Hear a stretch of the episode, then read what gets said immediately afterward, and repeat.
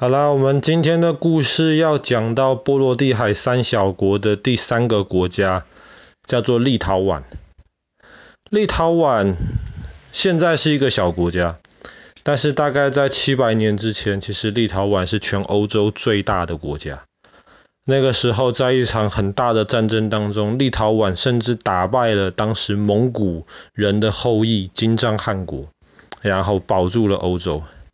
那个时候，立陶宛的国土最大的时候多大呢？北到波罗的海，南到黑海。今天整个乌克兰的这个地方，白俄罗斯、俄罗斯的一部分，然后波罗的海、波兰的一部分，基本上当时都是立陶宛的领土。那个时候，立陶宛非常非常强盛。那个时候，立陶宛有一个国王，他当时他就。非常的厉害，他就征服了周围的这些小国家，然后他到了一条河边，然后他就在晚上睡觉的时候，他就梦见了，或是他看见了一只铁的狼，所以后来他就觉得那是一个一个神迹，是一个预兆，所以他后来就在那个河边开始建立那个立陶宛今天的首都，就是维尔纽斯。这个强大的立陶宛呢，后来他甚至跟波兰合并了，组成了一个联邦。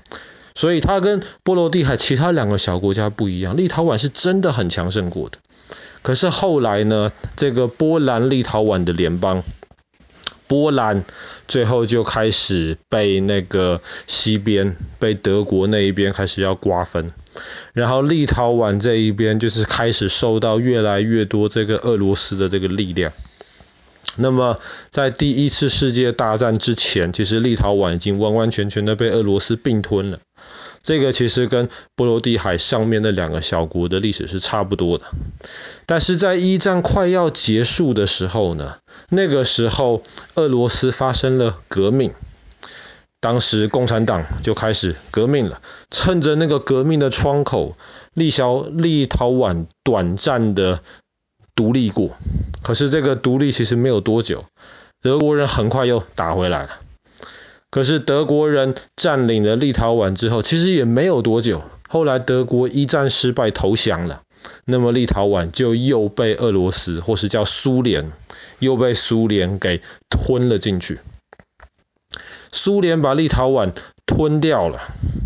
可是这个吞掉了，其实也维持没有多少的时间，因为后来第二次世界大战的时候，德国不是之前都已经包围到了圣彼得堡外面嘛？那么当然，波罗的海三小国又等于说被德国给抢过去了，所以立陶宛就一直在德国、俄罗斯、德国、俄罗斯中间，一直不断的换主人。那么后来在二战结束了之后，立陶宛以及北边的这两个小国呢，他们就被号称是自愿的加入俄罗斯，或是加入这个苏联的这个联邦，他们是自愿的。当然这个是苏联的说法，苏联说他们是自愿的，实际上他们当然不是自愿的。然后立陶宛人因为曾经强大过，而且立陶宛的文化底子其实非常非常深厚，所以他在这波抗俄罗斯最剧烈的。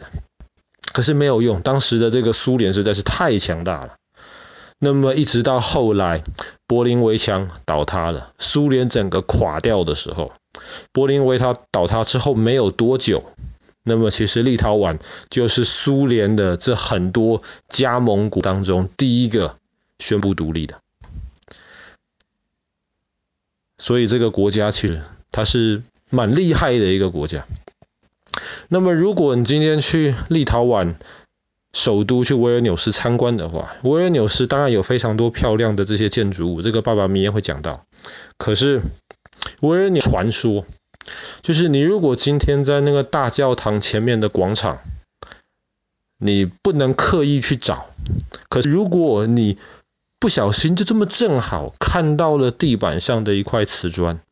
那个瓷砖非常的不一样，上面用立陶宛文写的“奇迹”的意思。你如果真的碰到了这个瓷砖的话，那么你站你站在那个瓷砖上面，顺时钟绕三圈，然后跳起来，然后手拍一下，在你跳起来的那一瞬间，你如果许一个愿，不管你许什么愿都会成真。这个是维尔纽斯当地老百姓的一个都市传说。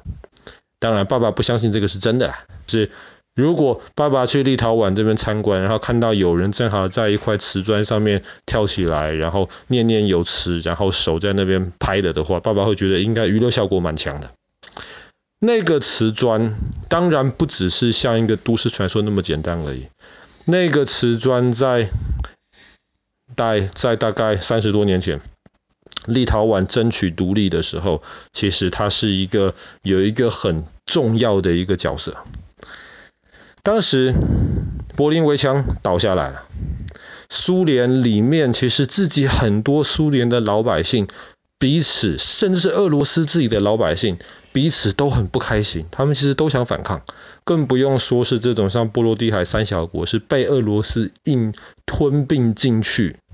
的这些国家。当时，因为他们一直想要独立，苏联其实也没有给他们好日子看。那我们昨天讲到拉脱维亚的那个监狱旅馆一样，曾经它真正是监狱，当然今天是旅馆。那么当时立陶宛人想要独立。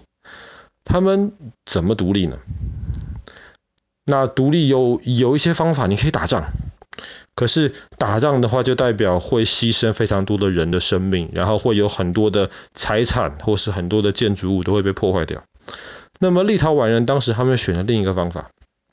他们就是以立陶宛为出发点，那么号称就是在那个那呃那呃那一片奇迹的那一个。嗯，地砖上面，从那边开始，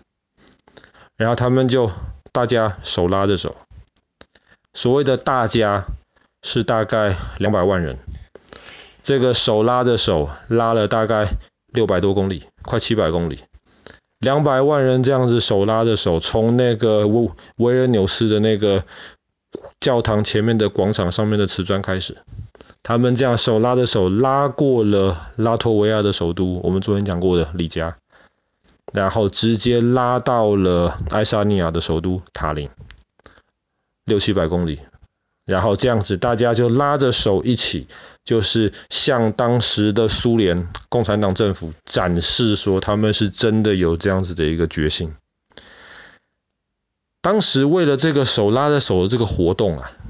立陶宛很多的那些公司那一天全部都放假，而且你在大城市找到人手拉着手其实是很容易的事情。可是你在一些比较乡村的地方，特别是六七百公里这么长的一个距离，当时立陶宛的这些主办的这些人，他们就是找了游览车，专门把这些老百姓从人比较多聚集的这些都市地方送到乡村里面去，就是让这一条人墙或是叫做人链。链就是那个 chain 的那个的那个意思，脚踏车链条的那个意思。这个人链可以就这样子不要中断的这样子维持下去，维持这么长的一段距离。那么这个现在也是被认为是金氏世界纪录最完整的一个最长的一串人链。当时他们就称为这个叫做波罗的海之路，或者是有人称之为自由之链。